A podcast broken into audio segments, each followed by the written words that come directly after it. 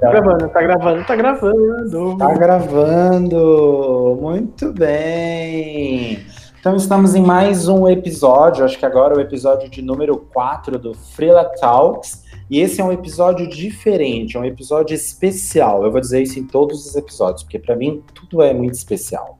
Esse é um episódio onde nós temos o nosso primeiro convidado do Freela Talks e a gente está efetivamente efetivando. Olha que bonito, parece até eu sei falar bem, ó. Efetivamente efetivando. Quem diria? Quem diria? Quem diria? Quem diria? Quem, quem diria?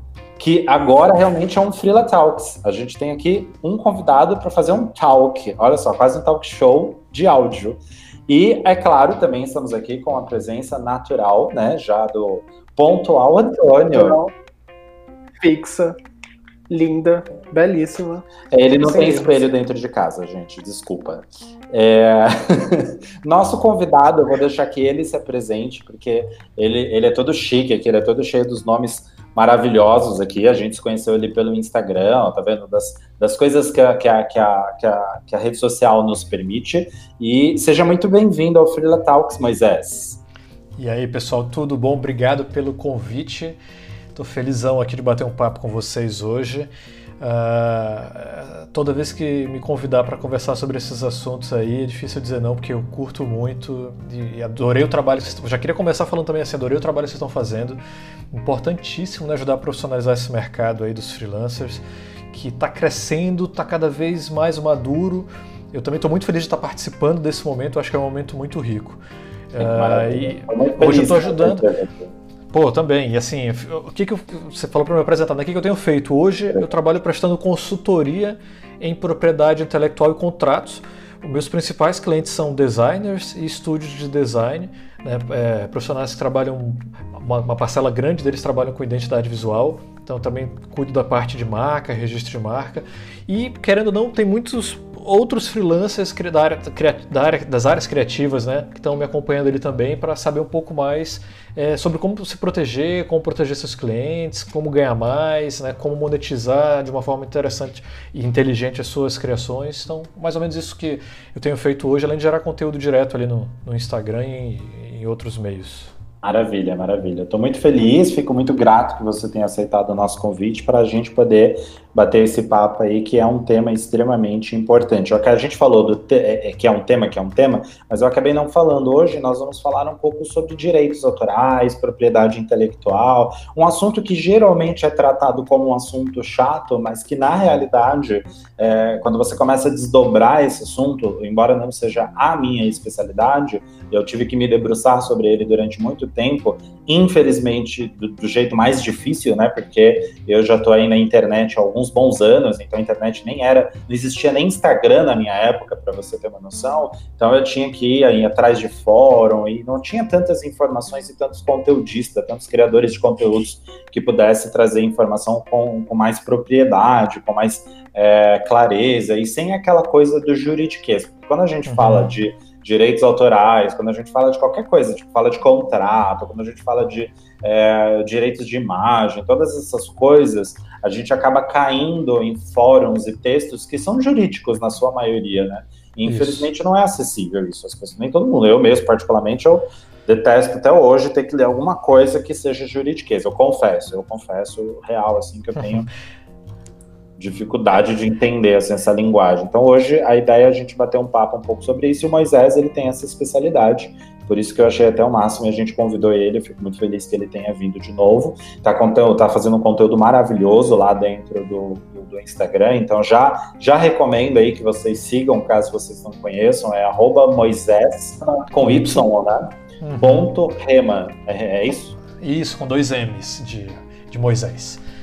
Perfeito. Eu vou deixar nos links aqui nas descrições, quer, aonde quer que você esteja ouvindo esse podcast, no Spotify, no Google é, Podcasts ou no Apple Podcasts, enfim, onde você estiver ouvindo, vai estar aí na descrição o arroba dele, o linkzinho do Instagram dele para você poder segui-los. E aí eu queria, Moisés, que você contasse um pouco, antes da gente até entrar na, no aspecto mais debate da coisa, eu queria que você contasse um pouco da tua história. Como é que você chegou à, à loucura de, de, de, de, trabalhar e, assim, especificamente você chegou, porque como eu disse, é umas coisas que eu particularmente não tenho essa especialidade. Como é que você chegou nisso? Em falar, olha, vou trabalhar com é, consultor de propriedade intelectual. Falei bonito? Falei certo? Pô, maravilha, adorei. é, ó, na verdade, assim, a gente. Isso daí que você falou de odiar juridiquês é engraçado. Eu tenho formação em direito, né? tenho graduação em direito, mestrado em direito, mas eu sempre odiei isso aí também. É, eu acho que o direito ele tem um problema de ser muito hermético. Tem, uma, tem um porquê disso, na verdade, isso é uma estratégia de, de, de poder, né? Quando você fecha muito, utiliza jargões técnicos que você afasta a maioria das pessoas desse tipo de conhecimento, você acaba se valorizando, né? Teu conhecimento parece que vale muito mais, então tem esse lado aí do, do juridiquês ser fechado, ser difícil, que é para as pessoas realmente não entenderem e precisarem é, consultar. Sempre é legal você consultar profissionais, mas eu acredito que a gente tem que facilitar e é uma coisa que eu estou fazendo hoje. Como que eu cheguei nisso? É, é, é uma história que, assim, a, a vida, eu, eu, acho muito, muito louco como a vida ela não funciona de uma maneira linear, né?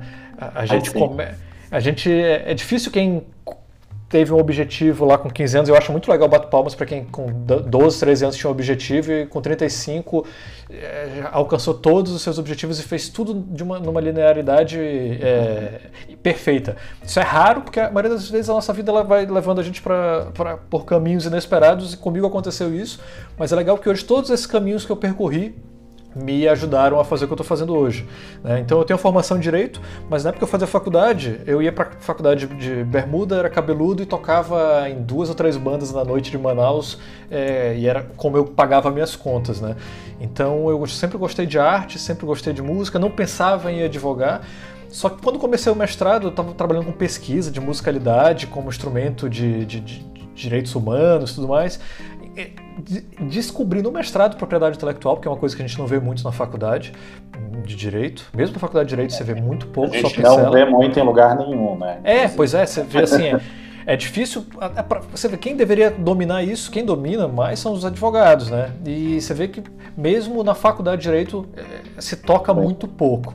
Então, assim, no mestrado eu fiz um curso amei, pirei nas possibilidades e aí mudei tudo na minha vida, comecei a pesquisar sobre o, né, mudei meu tema de dissertação, comecei a estudar e trabalhar já, já mergulhei de cabeça na área. Por algumas andanças da vida, eu vim parar em Florianópolis, sou de Manaus, né, vim morar em Florianópolis e como eu sempre gostei muito de música, falei, pô, eu quero ainda viver de música, curto muito e comecei a viver de freelancer. Comecei a fazer trilha sonora, comecei a fazer. É, eu trabalhava como sound designer, né? Fazia trilha sonora, fazia uh, toda a parte de tratamento de áudio e eu comecei a fazer muito trabalho para animação, né, para motion design. Então, os profissionais de motion design me contratavam, né, os estúdios me contratavam para fazer o áudio e sempre eu conversava, a gente acabava fazendo, estabelecendo assim uma relação de amizade e eu contava da minha história e com o tempo todos eles viam, cara, tô com um problema no contrato, me ajuda aqui. Pô, tô com um problema, ó, tô querendo licenciar aqui um desenho para uma rede de TV, como é que Então, nisso eu acabei participando de vários contratos muito legais, vendo na prática algumas coisas que eu nunca tinha tido a chance lá atrás quando eu trabalhava como advogado, né? E, e pô, participei de, de, negociação com, com a Nickelodeon, cara, sabe assim, de desenho animado passou a Nickelodeon. Então, contrato foda, gigantesco, assim, muito bom. E eu falei, pô, eu tô tendo mais demanda nessa área, que é uma área que eu amo, eu vou voltar para essa área. Então, parei de trabalhar como sound designer e voltei para essa minha área que eu tinha deixado meio que de lado. Né? E foi legal porque eu tinha vivido na prática. Eu, tra eu trabalhei como designer freelancer e vi os problemas que designers freelancers passam. Não era designer né, de designer gráfico, mas era sound designer. Então é, eu falei, pô, eu posso tem muita coisa legal que dá para o pessoal que está trabalhando aí aprender para valorizar né, seus trabalhos, para ganhar mais grana, para se proteger, proteger os clientes. E eu não, e como você falou, a gente não encontra isso em lugar nenhum. E, e muito menos com linguagem é acessível. É muito é. escasso. Daí foi quando eu comecei a criar conteúdo. Então, de um ano para cá, eu comecei a criar conteúdo muito focado para esse público. Né? Essa, essa minha volta para a área de, de, de prestar consultoria na propriedade intelectual e contratos já tem pouco mais de três anos que eu voltei a fazer isso full time e há um ano eu voltei a fazer conteúdo, comecei a fazer conteúdo específico para designers e tem dado muito certo porque é, eu penso, é, como eu estava falando para você tem estúdios grandes eu já, já, já, conversei com proprietários de estúdios grandes assim trabalhos re relevantes para caramba aqui no Brasil e aí eu chego lá e começo a conversar algumas coisas a gente vai trocando ideias e os caras falam meu não tinha a menor ideia que isso existia Não, o pior é que, verdade, esses dias eu publiquei ali no Instagram, inclusive, até para ter uma noção de como estava o conhecimento da galera nessa área, né? E aí eu coloquei ali, tipo, você protege sua marca, você registra sua marca, você já ouviu falar em NP, INPI, e aí, tipo assim, eu tive uns 87%, 83%, agora eu não lembro. Um número, tipo, muito alto de pessoas que não, que colocaram não. Uhum. Simplesmente não. Quer dizer, tipo, você não só não está agregando valor, aliás, você não só não está protegido e protegendo o teu cliente em alguns níveis, como você não consegue agregar valor por coisas uhum. simples. Porque quando você consegue agregar valor no teu serviço, no teu job, você naturalmente começa a ganhar mais. Uhum. Então, tipo, tem muito conteúdo por aí de como conseguir mais clientes, como é, vender seu serviço em, sei lá, em sites e plataformas. Só que não tem conteúdo que para mim seria essencial, que faz mais diferença, que é como agregar valor ao teu serviço hoje, para o seu cliente hoje. Exatamente. E aí eu falei, não, vamos, vamos trazer, vamos conversar com alguém, vamos procurar.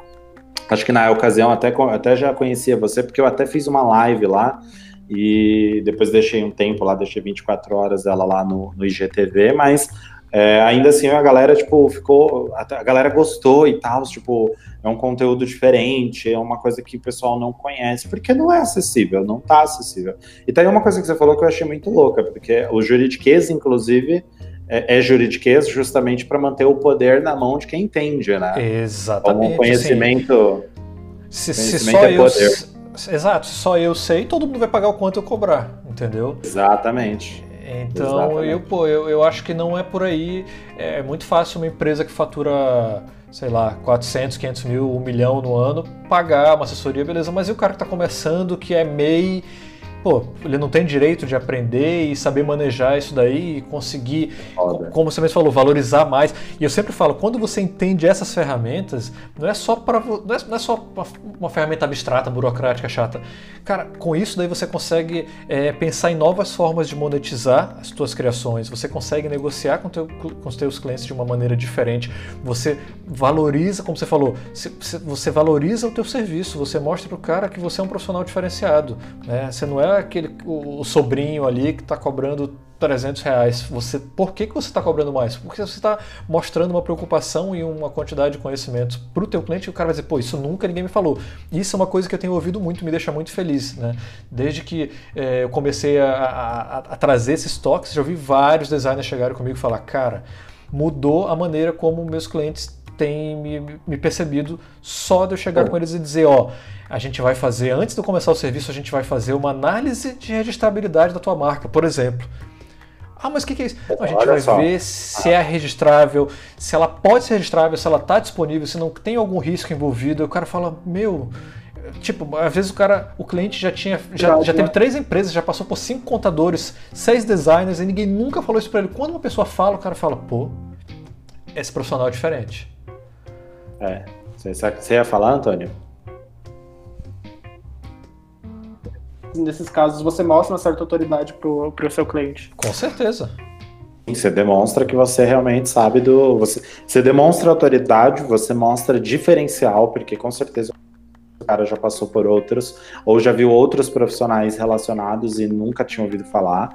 E você demonstra, assim, que você está vendendo um peixe que faz sentido, sabe? Tipo, uhum. olha, é o seguinte, eu realmente sei do que eu estou falando e pode confiar em mim. Você demonstra uma confiança absurda. E aí, deixa eu te fazer é, uma pergunta. Isso, só mais uma coisa, tem, só mais uma, tem a questão da confiança, o que, que aparenta isso? O cara diz, pô, esse cara podia simplesmente pegar minha grana, fazer o meu logotipo, me entregar e acabou. Mas o cara tá é preocupado é se eu não vou ter um problema no futuro. Pô, esse cara eu quero do meu lado, entendeu? Quanto você, inclusive, acaba humanizando o processo, né? Porque você tá preocupado com o cara. Exato. E a gente tem falado muito, né? Tem se falado muito sobre humanização. É super importante mesmo que você consiga demonstrar interesse no trabalho do cara. Tem muita gente que também. É, eu, eu, sempre vou bater nas mesmas teclas em vários assuntos, que é assim: eu vejo várias pessoas reclamando do mercado, várias pessoas reclamando do cliente que não paga, eu vejo várias pessoas reclamando do sobrinho, né? Entre muitas uhum. aspas, porque eu não gosto desse termo, uhum. mas eu vejo as pessoas se mexendo para fazer melhor, para dizer que se preocupa com o cliente. Tá aí, ó quem se preocupa com o cliente, com o projeto do cliente, vai ter um destaque mais para frente, porque o cara vai te indicar com muito gosto, porque o cara vai falar de você, capaz de você pedir um depoimento para ele, ele te dá de bom grado, assim, uhum, sabe? Com certeza. Você está lidando com o sonho de uma pessoa, né? É, não é com qualquer coisa, não é só uma arte, não é só um uhum. texto, não é só um, um job. É, e isso é humanização sabe? Você entender que o, o, projeto não é só você ganhar dinheiro e acabou. Se você quer se destacar mesmo, você precisa realmente abraçar a causa. Você precisa uhum. realmente entender o que o outro cara quer fazer com aquilo, para que ele quer fazer aquilo. E deixa eu te fazer uma pergunta que é uma dúvida minha e também é uma dúvida comum, né? Quando a gente fala de direitos patrimoniais, tal, etc., é, a gente falou muito aqui de designer. A gente sabe a importância de você fazer aí e para ver se a gente consegue se aprofundar em alguma coisa em relação a, a isso também é válido, por exemplo, para redatores, para copywriters, que são redatores, mas são redatores que fazem textos de conversão e etc. Ou não, isso só é direitos intelectuais, só é válido para imagem. Onde, aonde mais isso seria importante? Ou aonde mais ou que outras áreas freelancers é, podem se beneficiar de, de, de, dessa questão dos direitos intelectuais, que pode proteger ou não, registrar ou não, ou que. Porque o INPI eu sei que é marca, mas tem aí alguns outros lugares que você pode fazer copywriter, por exemplo. Uhum. Mas o que, que realmente pode ser feito, ou que áreas podem fazer? Não sei se você consegue nos dizer um pouco sobre isso. Cara, é, é uma excelente pergunta. Na verdade, assim, o que, que a propriedade intelectual ela vai proteger? Ela protege. Para começar, a propriedade intelectual ela tem dois ramos principais. Na propriedade intelectual, a gente está falando de proteção a criações. Até rebuscado, né? Proteção a criações do espírito humano. Então você tem aí, dentro desse guarda-chuva amplo aí que, são, que é a propriedade intelectual, você vai ter os direitos autorais, está muito mais ligado a, a a parte mais criativa, as obras mais criativas, e você vai ter a propriedade industrial que está ligada a, a, a, uma questão, como o próprio nome industrial, está muito mais ligada a processos repetitivos, a, ao comércio em geral. Então, em propriedade industrial, você vai ter patentes, é, marcas, desenho industrial, indicação geográfica, e quem cuida disso aqui no Brasil é o INPI. Tá? Então. Para quem é da área criativa, quem é freelancer, geralmente as, tu, geralmente as, tuas, as, as tuas criações vão estar protegidas dentro desse outro, desse outro ramo aí que é dos direitos autorais. Então, o que, que vai ser protegido dentro dos direitos autorais? As criações é, do intelecto humano que foram materializadas de alguma forma. Ou seja, quando eu falo assim materializada é porque não se protege ideia. Cara, eu tô com uma ideia sensacional de um filme que, pô, eu acho que ia faturar 2 bilhões, vai ter ninja, vai ter zumbi, vai ter guerra no espaço e tal. Cara, isso é uma ideia, você não, você não materializou essa ideia, então não é protegível. Mas se você escrever um roteiro, a partir desse momento que você materializou esse roteiro, o roteiro surgiu o roteiro, você botou o ponto final, pá, a, a, os direitos autorais nascem junto. Ok. Então você já tem como proteger. Aí o que, que você faz na, na, na, com relação a direitos autorais? Qual é o problema dos direitos autorais? Você fez lá no seu quarto sozinho e deu esse ponto final, os direitos autorais nasceram, mas ninguém estava junto ali de ti, ninguém viu esse nascimento. Então você pode buscar uma, né, a, a, registrar isso ou deixar, deixar registrado para ter uma prova de anterioridade se um dia precisar brigar com alguém. E aí você pode fazer isso na Biblioteca Nacional, pode fazer isso no Optores, tem alguns outros sites também. Você pode fazer isso é, virtualmente com custo baixo e de maneira prática. Quem que, que cria obras intelectuais né, protegidas pelo direito autoral? É, escritores, pintores, fotógrafos. Uh, moda tem, uma, tem algumas discussões grandes se entra aí ou se vai entrar em desenho industrial, mas tem alguma uma corrente que diz que pode ser direito autoral também. Uh, designers, né, os trabalhos de designers, tra ilustradores, desenhistas, uh, não sei se já falei de fotógrafos, quem trabalha com produção audiovisual, músicos. Então, assim, é uma, é uma gama muito ampla de, de criações que são protegidas pelos direitos autorais. Essa parte do copyright é bem interessante porque você tem proteção sim. Quando eu crio um texto, eu vou ter uma proteção sobre aquele texto. Agora, qual é a proteção que você vai ter num copyright, por exemplo? Você vai ter a proteção do texto específico da maneira que está escrito ali. Você não tem proteção, por exemplo, sobre uma estrutura.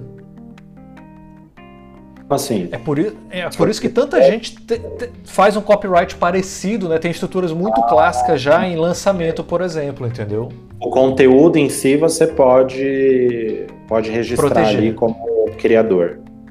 Exatamente. Então, por exemplo, você tem... de headline, tagline, quer dizer, cabeçalho, é, sub, como é que fala? Sub, subtítulo, vídeo, uhum. botão essa estrutura, é isso que você está chamando de estrutura, é mais ou menos isso daí.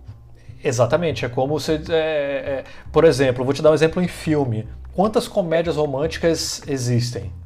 Ah, milhares. Sim. Então, assim, a estrutura é a mesma. Eu odeio comédia romântica, minha, minha esposa adora. Daí, porque para mim, quando também. começa o filme, com, começa o filme, eu já sei tudo que vai acontecer. Começa, eu já sei, assim eu já é sei uma, quem são é os personagens principais. Por quê? Porque você tem uma estrutura toda montada. Isso daí não, não tem como é. uma pessoa só proteger e dizer, ah, ninguém mais vai utilizar essa estrutura. O que muda é o nome do personagem, é a profissão do personagem, as situações onde eles, né, as situações onde eles vão estar vivendo, tal. Mas a estrutura toda é a mesma. A mesma coisa é o filme que tem a jornada do herói, né? Você tem a jornada do herói é uma estrutura, mas a maneira como você escreveu os diálogos que estão ali, né? Então você tem no copyright você protege isso, você protege o, o texto realmente materializado. Estrutura não. Tá? E aí, é, você sabia disso, Antônio? Eu, eu perdi metade da conversa porque minha internet tinha caído. Eu cheguei aqui no final, vocês estavam falando de comédia romântica. Eu falei, opa, gosto de filme, só prestei atenção nisso. Volta lá, vai lá pro meu quarto, que lá você consegue usar a internet melhor. Tá caindo direto, acho que eu vou sair, acho que eu vou deixar vocês aí. Ah, não, vai companhia. lá pro meu quarto. Lá no outro quarto, então, a internet funciona é. melhor lá. Eu acho que é porque aí você tá muito longe. A internet é limitada por espaço. Espaços. Enquanto ele está se locomovendo de um, de um cômodo uhum. ao outro, é, é, é, muito interessante saber que eu, eu, posso registrar, então, por exemplo, uma copy, né, ou um texto, uma redação e etc. Agora, em, em termos de clientes, né, que também é outra coisa que eu, que eu acho que pega muito o freelancer uhum. e etc. O que que, quando eu faço, por exemplo, é, vamos supor que eu seja um redator, não é meu caso, né, hoje a gente não faz isso, mas vamos supor que eu seja um redator e aí eu, com, o cliente contrata o meu serviço. É, ele contratou, ele pagou para ter um texto no blog dele. Esse ah. texto, teoricamente, é meu como, como criador. Mas como é que fica essa questão de direitos? Pois é, vamos lá. Legal, boa pergunta. Quando a gente tem os direitos autorais, os direitos autorais eles, eles têm uma diferença. É, os direitos que você tem sobre uma criação são diferentes sobre os direitos que você tem, por exemplo, sobre um, um abacate que você plantou lá o abacateiro, deu um abacate, você é proprietário daquele abacate. Se você quiser vender, você transferiu a propriedade para alguém, essa pessoa vai fazer o que ela quiser com aquele abacate. Vai comer, vai jogar na parede, vai pintar, ela vai, pode transformar numa obra de arte, ela faz o que ela quiser. Você transferiu a propriedade. Acabou ali a tua, a tua relação, né? Você não tem mais relação nenhuma. Nos direitos autorais, eles têm duas esferas ali, né? Você tem a esfera dos direitos patrimoniais e a esfera dos direitos morais. Né? Os direitos patrimoniais sobre a obra é, são os direitos relacionados à, à, possibilidade de monetização dessa criação. Hum. E os direitos morais estão relacionados a uma ligação importantíssima que existe entre o criador e a obra. É uma, é uma, é uma, é uma ligação indissociável que você não pode transferir jamais. Por quê? Porque essas criações intelectuais elas estão muito ligadas com o autor. Cada pessoa vai fazer de uma maneira diferente, mesmo que utilize uma técnica igual. Né? Porque está relacionado com a bagagem da pessoa, está relacionado com a, a, a, visão de mundo que ela tem. Então, o, o, legislador lá atrás, quando criou isso daí, ele falou: pô, esse direito moral, esse direito moral nunca vai sair da mão do, do autor. Ele pode até negociar os direitos patrimoniais, mas o direito moral não. Então, é por isso que quando você tem uma reportagem jornalística, você via de regra, deveria ter sempre ali o nome do fotógrafo que tirou aquela foto, o nome da, do jornalista que escreveu aquela, aquela, aquela matéria. E um assunto muito interessante, porque então a maioria dos, dos redatores, por exemplo, eles acabam atuando como ghostwriters, né? Tipo, uhum. você, não sei se eu pronunciei certo, mas tipo, são uhum. escritores fantasmas. Tipo, uhum. Tipo, eles não aparecem, não aparece o nome deles na maioria dos blogs, por exemplo. Uhum. Isso é, é correto? Aliás, é correto afirmar que isso é errado? é, o que acontece é o seguinte: pela, pela legislação, se eles quisessem ter aquele texto reconhecido como deles, eles poderiam a qualquer momento. Isso é um direito entre um dos direitos morais, um é de ter reconhecido a paternidade da obra. Então eles poderiam a qualquer momento. Isso, na minha opinião, aí de novo que eu vou te falar. Se fosse um advogado fazendo uma leitura seca, ele ia dizer, ele tem que brigar para ter o nome dele ali. Só que eu sei que não funciona assim o mercado. Ele tem o direito. Mas se você fizesse bater o pé nesse aspecto com todo mundo, você nunca mais vai trabalhar e eu acho que também você tem que pensar no lado do seu cliente. Se você está pensando em trabalhar, atuar numa área onde você, tá, né, você vai criar conteúdo para que o teu cliente apareça como autoridade, geração de conteúdo no blog dele, tudo, aparecer o teu nome ali vai contra o interesse do teu cliente. Perfeito. Entendeu? O Mas que eu acho é que você pode exemplo, concordar e colocar no teu, no teu, no teu portfólio. portfólio. Ah, é isso que eu ia perguntar, você já respondeu. Eu poderia, é, mas eu tenho que pedir autorização do cliente ou não? Não precisa. Pela legislação, não. De novo, pela legislação, não precisa, mas eu digo que pensando em ética, pensando em mercado, pensando em colaboração, pensando em né, você ter uma relação boa com clientes para conseguir outros clientes, cara, sempre conversa com o teu cliente, explica para ele. Eu não digo nem pede dele, explica para ele que você tem os direitos. Só avisa. Oi. Eu falei só avisa, pode continuar. é, não, é isso Fiquei assim. esperando mais comentários. É, é, é, se você conhece os seus direitos, você não vai chegar com vergonha, né, é, talvez. Ó, Exatamente. eu tenho direitos aqui, eu não vou exigir que. Eu poderia, qualquer, qualquer pessoa que fizesse texto para você poderia exigir que, que aparecesse o nome lá no seu blog, mas eu não vou fazer isso porque eu sei que vai contra os teus interesses. Contudo, é, eu vou expor isso aqui quando eu for conversar com, com clientes, eu vou apresentar os textos, porque é um direito autoral moral que eu tenho. Eu cedi para você os direitos materiais, né? E aí vem um ponto interessante que eu estava falando aqui da segunda dimensão. Se você entende isso, os direitos materiais você pode fazer duas coisas, né? Os direitos materiais é, autorais sobre a obra. Você pode licenciar para o teu cliente, ou seja, alugar para ele temporariamente para um determinado fim, ou você pode ceder definitivamente para ele fazer o que ele quiser com, claro, é, é o que ele quiser entre aspas, né? Ele, ele poder ele, ele mesmo daí vai poder licenciar para terceiros, vai poder ceder, ou seja, transferir esse direito adiante. É, então, assim, se você entende como manejar seu direito, isso eu falo para todo, por exemplo, todo ilustrador. O cara que é ilustrador ali no Instagram, tá fazendo muitas ilustrações, tem muita curtida, chega uma, uma, uma empresa de, de camiseta e diz, cara, adorei teu trabalho, posso utilizar para fazer uma camiseta? Ele vai dizer, pode. Para você licenciar, custa dois mil reais para você Nossa. poder fazer camiseta durante um ano. Se Nossa. você quiser a sessão total e definitiva, eu não vou te cobrar dois mil, vou te cobrar 12 mil. Nossa, que legal isso, isso é maravilhoso. Tem pouquíssimos ilustradores que provavelmente sabem, sabem disso. Tem pouquíssimos profissionais criativos que sabem disso. Bom, pouquíssimas pessoas. Uhum. Como a gente disse lá no início, né? Tipo, não é uma informação acessível. Mas é Cara, sensacional, porque na verdade você está mesmo licenciando. É o que as grandes marcas fazem. Elas se preocupam exato. com esse tipo de coisa. Exato. Você vai fazer exato. um produto lá de um, sei lá, você é uma produtora de brinquedo e você quer fazer um produto lá do Harry Potter, você precisa comprar a licença. E aí tem essas duas opções, é isso? Na verdade, nunca a Disney vai te oferecer a sessão, só vai te oferecer o licenciamento, que é o aluguel. Para a Disney, o que, o que a Disney, por exemplo, que é o maior detentor de propriedade intelectual do mundo, o que, que ela ganha dinheiro com propriedade intelectual? É alugando, né, licenciando os personagens, né? Ah. Todas, todas essas obras intelectuais que ela tem lá. O portfólio da Disney é de propriedade intelectual. Ela não compra personagem, ela compra propriedade intelectual. Ela está comprando é, bens que ela vai poder alugar para várias empresas ao redor do mundo ao mesmo tempo, cada uma fazendo uma utilização específica. É muito lindo seja, isso. É muito mais, é muito mais proveitoso para ela, inclusive.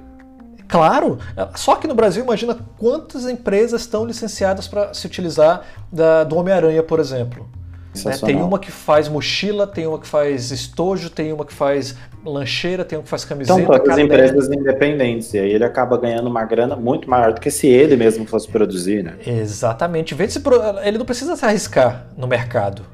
Ele cobra a pessoa que vai ter que correr atrás de distribuir, de fabricar, ter problema com, com fabricante na China, mercadoria retida. Ele só pega, ó, vendeu, me paga o royalty a cada três meses, a cada seis meses lá, faz o acordo, tá lá no contrato, a cada X tempo você vai prestar contas e vai me pagar. Ou então já paga um adiantado. Cara, é, é o, eu, esses dias eu vi uma apresentação do, da, da empresa do Maurício de Souza, na Maurício de Souza Produções eles têm 3.500 contratos de licenciamento. De, de, ah. Faz as contas aí se, se, se cada contrato desse render 10 mil reais por mês para eles. Faz as contas. Ótimo demais. Quanta grana esses caras fazem só com o trabalho dos outros. Tipo, eles já criaram, ele já criou, hoje em dia ele só tem que administrar isso. Olha só, eu nem sei quantos ilustradores está perdendo dinheiro vivendo de frila deixando várias empresas, eu conheço vários ilustradores dentro do Instagram, por exemplo, que você vê as ilustrações deles lá em camisetas de lojas nerds, geeks, etc. Uhum. Mas eu acho pouco, mas muito pouco provável que eles estejam ganhando uma grana mesmo, porque eles estejam licenciando isso. É sensação, essa informação, Moisés, vale ouro. Só Pô, por não. essas informações aí, ó, esse podcast já devia valer uns mil reais. Ó. Não, não, vou... É isso, obrigado. Acabamos por aqui. obrigado, acabamos por aqui a gente cumpriu nosso Cal propósito. Calma, calma, ainda tem mais. É, ó, vou dar, ó, vou dar uma dica aqui. É, assim, que. Sabendo, por isso eu falo, se você sabe dos seus direitos, você sabe, se você entende de verdade, você consegue utilizar isso de várias maneiras diferentes. O que eu sempre digo de monetização.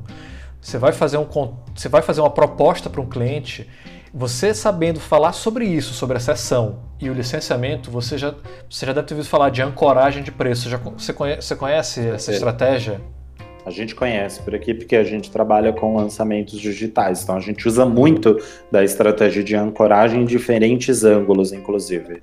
Exatamente. Então, assim, você chega para um cliente, cliente, ah, eu quero um, uma ilustração para uma capa de um disco. Você fala, beleza, vou te passar um orçamento. Primeiro preço que você coloca, 5 mil reais para a sessão total e definitiva para você poder usar onde você quiser licenciar depois, se quiser fazer camisetas, sapatos, você faz o que você quiser. Aquele desenho é assim, eu só, só tenho que dizer que foi eu que fiz, beleza. Opção 2, licenciamento. 1.500. Digamos que hoje esse cara está fazendo todos os trabalhos por 1.500 reais, 1.200. É o teto dele, digamos assim. De repente ele coloca lá essa opção de 5 mil e coloca na segunda opção a de 1.500. Quando a pessoa vai ver lá, tá lendo a proposta, o primeiro preço que ele vê é falar 5 mil, cara, esse cara tá louco. Todo mundo tá cobrando 1.500, isso aqui é 2.000. Aí ele, ah, não, mas tem uma opção de 1.500. Ah, que bom. Pô, essa aqui vai ser claro que vai ser essa aqui. Se ele tiver subido até um pouco o valor que ele cobrava normalmente de 1.500 para 1.800, vai parecer barato. É, é, é ancoragem total. Essa estratégia é uhum. ótima e você acabou de agregar valor a partir do conhecimento de direito, tá vendo? Exato. De direito que é seu. Sensacional, sensacional. Uhum. Muito bom, Moisés. Deixa eu te fazer mais alguma. Você quer perguntar alguma coisa, Antônio? Se você quiser, aproveita. Por enquanto, não. Tô aqui, só como alívio cômico desse podcast. Ele tá colocando as pinceladas dele. É, eu, eu, ia até perguntar como é que funciona a questão, por exemplo, para o web designer.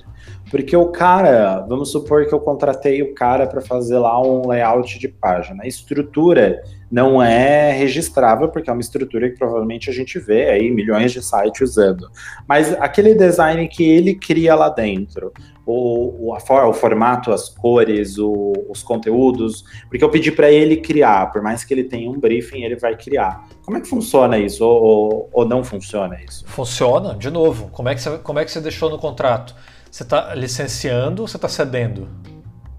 Isso para mim assim é, é um conhecimento, conhecimento básico. Você tem que pensar isso todo o trabalho que você vai fazer se você cedeu todos os direitos patrimoniais sobre aquilo, aquele teu cliente vai poder é, desdobrar para outras áreas. Se ele quiser transformar aquele mesmo layout num flyer, ele vai poder. Se ele quiser depois desdobrar isso para um aplicativo, ele vai poder.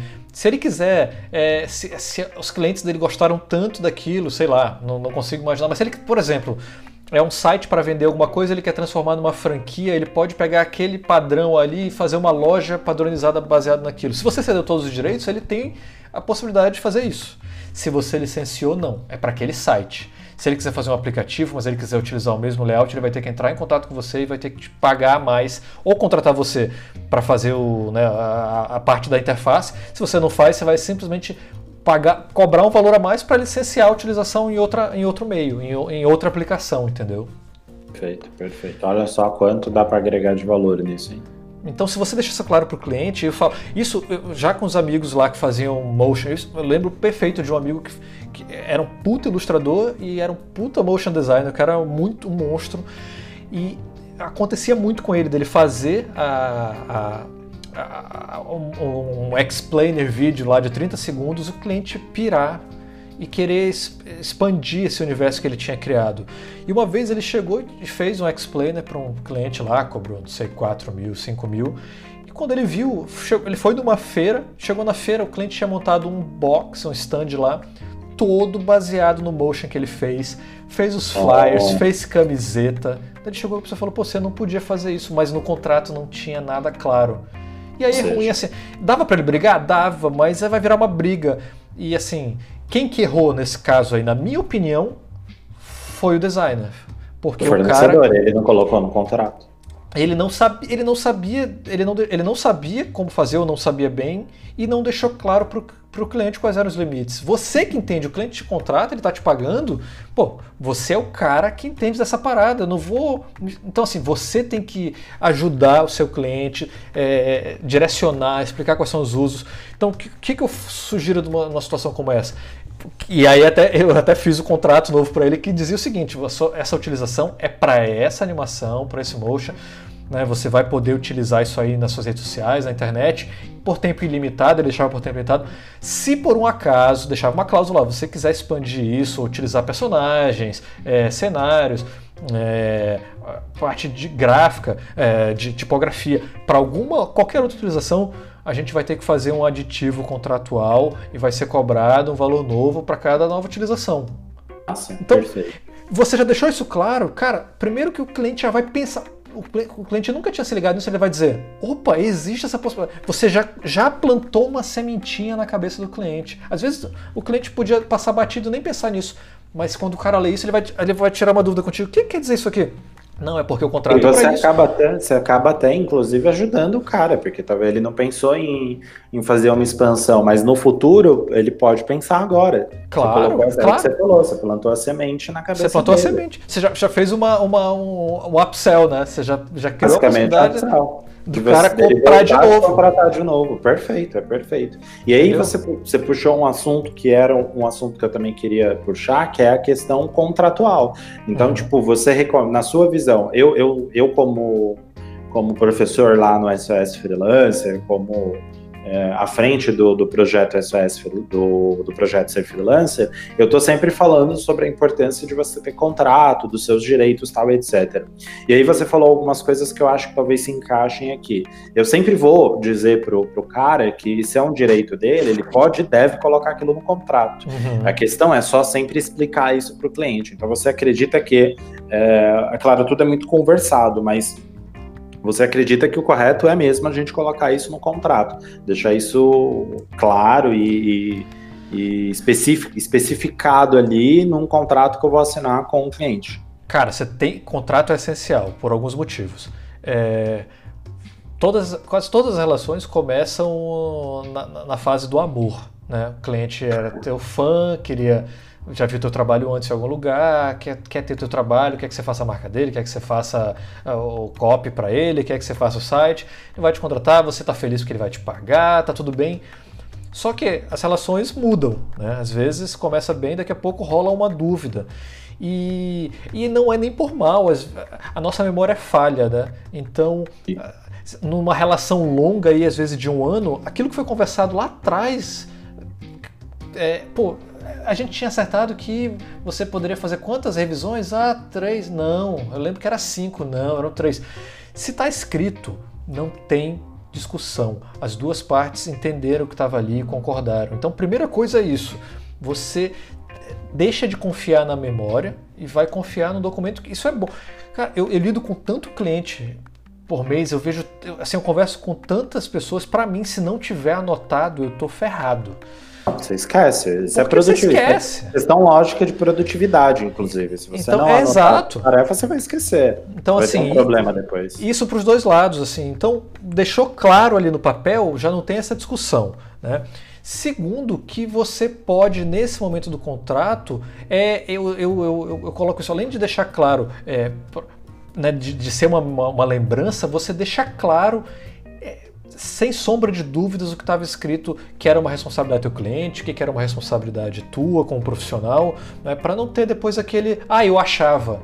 Putz, eu, eu achava, escrito. o eu achava pode te dar 15 dias de trabalho a mais, porque o cliente achou que estava incluído tal coisa. Entendeu? Sim, a gente teve muito problema no começo aqui por causa disso. Até a Uhum. gente começar a fazer contratos e contratos. é, eu, sempre, eu sempre indico que a pessoa procure por um advogado, minimamente, Uhum. caso ela tenha com dúvida, porque a gente tem vários modelos de contratos por aí na internet. Mas Uhum. modelo de contrato não, não define o teu trabalho, porque o seu trabalho é personalizável. Uhum. Você vai personalizar de casa a casa. Então pode ter uma coisa aqui ou outra ali que pode ser diferente, em Uhum. especial as obrigações do cliente e as suas. Uhum. E mesmo assim, é, mesmo com um modelinho bem ok que a gente usava, a gente teve problemas. Aí foi só quando a gente teve um problema é que eu comecei a procurar. E todos os meus contratos hoje são feitos por, são feitos por um advogado, um Uhum. escritório de advocacia. Sim, é importantíssimo. Eu acho, eu acho essencial. É claro que dentro da, da, da geração freelancer, né, quando a gente fala de ser freelancer, dificilmente a pessoa vai ter uma grana para investir. Mas que fique muito claro que não é uma coisa cara para se fazer. E também há variados tipos de formatos de ser feita mesmo. O meu, o meu contrato hoje com advogado, por exemplo, ele é baseado em um percentual. Ele ganha em cima do valor do contrato. Uhum. E é um percentual daquele valor. Então eu já calculo o meu preço, porque eu já estou agregando isso Uhum. com, com, com uma base daquilo ali, ó. Vai ter aquele custo, aquele investimento ali em cima do contrato. Então, tipo, Perfeito. não é um valor absurdo, não é um. Ele não é meu sócio, então ele não vai ganhar um, um valor absurdo. E, e eu consigo, inclusive, com este advogado em específico, eu consigo, por exemplo, é, se o cara vai me pagar em 10 vezes, o advogado vai receber em 10. Eu sei que não é convencional e não posso dizer que todo advogado vai fazer isso, mas é uma questão de você conversar e encontrar os caras certos. Claro, também. se você encontrar uma pessoa que seja parceira, que vai estar próximo, é... Sim, que sabe que quer crescer contigo. Claro. Do mesmo jeito que é teu cliente, né? Claro. E outra, e por, por último, assim, uma outra coisa, ah, nem por último, na verdade tem mais dois pontos. Um outro ponto é utilizar o contrato estrategicamente, como eu falei para você. Se você souber dos seus direitos, souber manejar, eu sempre digo, é possível colocar gatilhos no contrato ali que vão fazer, que vão, que podem te abrir portas para novas remunerações com o trabalho já criado. Que é isso. Cara. Para quem entende de propriedade intelectual, quem entende, quem entende dos direitos que tem, né, os direitos patrimoniais, os direitos morais, se você entende isso direitinho, você consegue colocar cláusulas ali dentro que já vão abrir uma possibilidade de você estar tendo uma remuneração nova sobre um trabalho que você vai fazer uma vez e pode ganhar duas, três. né? E não é e não é sacaneando o teu cliente de maneira alguma. Na Você verdade, tá deixando claro, inclusive. você está tá deixando claro aí. é- é- é exato, e às vezes você está abrindo possibilidade. Cara, olha, você pode transformar isso aqui, esse, esse mascote, numa caneca. Às vezes você está transformando, é, você está dizendo para ele uma nova forma de monetização. Então é bom para você e é Sim. bom para o seu cliente. Sensacional. E por último, quando você faz uma cessão de direitos, por exemplo, para um cliente, aquele patrimônio intelectual passou a ser dele, beleza? Legal. Esse cara pode um dia querer vender a empresa dele e esse patrimônio vai ter que ser transferido também. Se você não fez isso mediante um contrato, ele não vai ter como transferir isso para a próxima pessoa. Olha só. Então você está prejudicando o seu cliente se você não usa um contrato. É o que eu falo, tem gente que diz, ah, mas o meu cliente não vai querer, vai achar que é burocracia. Não, mas você está protegendo o teu cliente. Eu falo tá isso, teve- protegendo. já tive problemas assim também. Uhum, Vários. Você está protegendo clientes, ah, não você- quero. Não, eu estou protegendo você, não é só eu. Uhum. Não é só eu. É- é Um bom contrato tem que ser bom para as duas partes. Né? Então, não é só obrigações para ele, só lados de direitos que você tem. Tem que ter obrigações e direitos para ambas as partes. Você mostra isso, cara, o cliente fica feliz e fala, pô, de novo, mais uma vez, é mais um diferencial. Cara, esse cara pensou em mim, não tá me trazendo um contrato, daqueles contratos da, da- de operadora de telefonia que é só porrada pro meu lado, cara tá- e tem um porquê, ele tá preocupado comigo, olha, ele tá preocupado se eu for vender minha empresa lá na frente eu poder ceder os direitos da minha marca, olha que legal. Você saber conversar. Eu falo que todo freelancer precisa ser um bom negociador. E não Tem só no sentido de saber fazer um negócio é, de venda, mas saber fazer um negócio que seja bom para o teu cliente. O contrato não, não, não, vai fugir disso. Se uhum. o cara tá com medo porque, sei lá, ele não tá, tá, achando que contrato é, é uma proteção exclusiva sua, e tem muito freelancer que não trabalha com contrato porque tem medo, inclusive de oferecer o contrato, de mostrar o contrato, uhum. saiba que o primeiro que quando você tem um contrato, você já está mostrando o teu posicionamento profissional. Uhum. Segundo, que você realmente está preocupado em proteger o teu cliente. A questão é você negociar e mostrar isso para ele. Uhum. Falar, olha, é o seguinte, isso daqui não é para mim, isso daqui é para nós. Porque você está fazendo um contrato, você está você tá pedindo um serviço e eu estou visando o teu futuro junto com isso. E aí Exato. é uma questão do que o Moisés falou, tem toda razão. É, é, é você saber realmente explicar para o teu cliente, fazer uma explicação que deixe claro o, o valor que aquilo tem para ele. Não uhum. só para você, mas principalmente para ele. Exato. Cara, perfeito, é isso. E você falou é verdade. Se você não souber conversar, esse mercado de freela vai ser difícil, viu?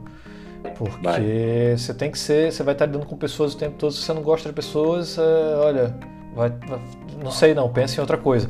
Porque é isso, é muito conversar com as pessoas. É, é, geralmente, né? É, não, não, nem sempre. Às vezes você está pegando empresas grandes e tudo, mas quem trabalha com empresas que estão nascendo, né? Com pessoa física, as pessoas estão com medo, estão começando, estão cheias de dúvidas. Às vezes você é um porto seguro, né? Então é interessante você saber tudo isso, passar essa confiança, passar essa segurança. Se você conseguir isso, putz, é, vai falta, falta, falta agenda, né? Pra, com certeza. Falta agenda, você não vai conseguir nem. Você não vai dar conta, você vai ter que uhum. crescer. Uhum. É verdade. Isso, é ruim, mas é bom. Cara, sensacional o papo. Acho que a gente. Eu tenho uma pergunta. Eu tenho uma pergunta antes de finalizar. Pergunta. Esse é o meu momento. O momento é meu. Ao som de cachorros latindo na rua, eu queria perguntar é, se existem locais ou redes sociais de pessoas que falam sobre é, esse tipo de burocracia, entre aspas, só que descomplicada, porque a gente não vê tanta informação assim na internet, infelizmente. Olha, no, no... e muitas pessoas, as, muitas pessoas não sabem onde procurar. Tipo, onde eu começo a procurar isso, sabe? É, ó.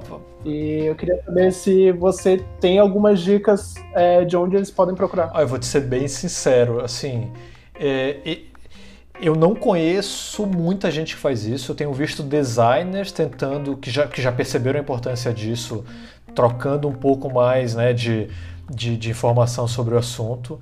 Mas, infelizmente, eu espero até que aumente a quantidade de profissionais que, que estejam interessados em abraçar isso aí, sabe?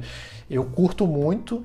É, eu tenho falado, se quiser me procurar, procurar lá no Instagram, no, no, no YouTube eu tô, eu, tô, eu tô em falta mas a minha meta para 2020 é expandir também os vídeos. Eu tenho feito muito conteúdo para o Insta, eu quero transformar todos esses conteúdos também em vídeos, né, colocar no blog também.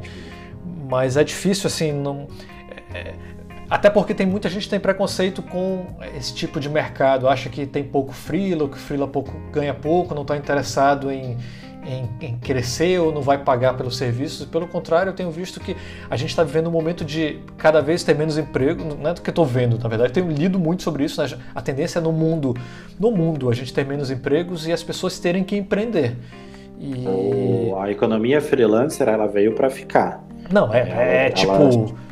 Quem está querendo ter carteira assinada, cara, cada tá vez vai ficar mais difícil.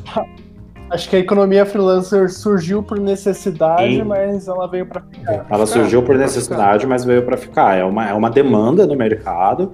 Eu falo muito sobre a revolução, sobre a quarta revolução industrial e sobre o, a gig economy, né, que é a economia freelancer. Uhum. E tem, cara, ela veio para ficar. Então, se você está procurando, se você acha ou tem preconceito, ou se você está em dúvida se você deveria ou não investir no, numa carreira freelancer, saiba que chegou para ficar. Muita coisa vai mudar, obviamente, muitos tipos de profissões, indiferentes se CLT ou freelancer, vão morrer no meio do processo, uhum. mas inovação é isso. Toda a revolução industrial que a gente tem, a gente matou vários empregos e, e profissões e criou-se várias novas. Uhum. Se parar para pensar, 10 anos, 20 anos atrás não existia social media. É uma uhum. profissão 100% nova, criada exclusivamente pela demanda do mercado. Então, uhum. tipo, é uma profissão que, apesar de ter muita gente preconceituosa, ela vai ficar. É por isso que o ser freelancer existe, inclusive. Uhum. E eu indico de novo aí o Moisés, gente. É, eu, realmente eu nunca tinha visto ninguém falando sobre. Não, não à toa eu não perdi tempo nem espaço, porque daqui a pouco ele vai estar com 30, 100 mil seguidores lá no Instagram, ele não dá mais, não vai ter tempo mais para dar atenção. Então eu resolvi falar agora, né? Oh, não, que é isso tudo. Ó, espero espero chegar nos 30, nos mil aí, mas assim, hoje eu tô, hoje eu tô, sei lá, pouco menos de 4 mil, mas eu, eu fico muito feliz porque eu vejo que de pouquinho em pouquinho todo mundo que entra lá vem, assim, eu recebo muita mensagem legal gente que está dizendo que está aprendendo, que está vendo outros lados que eu não tinha visto. Isso para mim é mais do que número, é ver que realmente tem feito diferença na vida de pessoas. Cara, é assim do Brasil inteiro, do interior do Nordeste, assim, o cara numa cidadezinha pequena que vem me falar, faz, faz, um, faz um testemunho, assim, me conta do que. Puta, eu fico muito feliz. E, e eu espero que mais profissionais da minha área é, também. Eu sei que não fui só eu que passei por essa vivência de várias áreas, que esses caras vejam que, pô, é um mercado lindo, é um mercado massa. É, Eles vão ver, com certeza vão. Eu, eu, me sinto muito feliz de ajudar porque são pessoas, do mesmo jeito que os, os, nossos clientes são pessoas, todos os freelancers também são, né, cara? Todo mundo tá atrás de realizar um sonho, de ter uma vida melhor conseguir pagar as suas contas com folga, de poder, sei lá, quem tem filho, dar educação para seus filhos, exatamente, ter, ter um pouco de sossego nesse mundo louco que a gente vive aí. É, pessoas que estão fazendo trabalho como vocês também pô, pra mim isso aí, cara, é, é impagável. Eu fico feliz de estar aqui. Quando eu tiver 30, tiver 40, tiver 50, você, oxalá, vou estar aqui também. Pode me convidar que a gente está junto.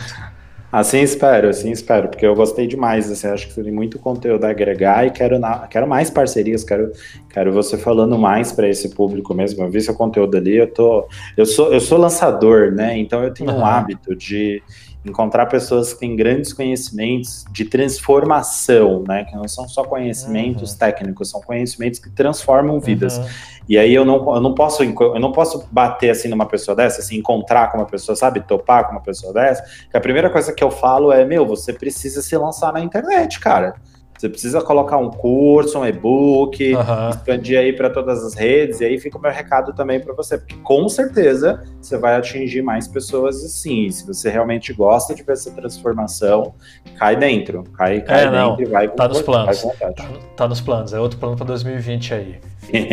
você vai, você gente, vai ficar sabendo, você vai, a gente vai trocar ideia ainda.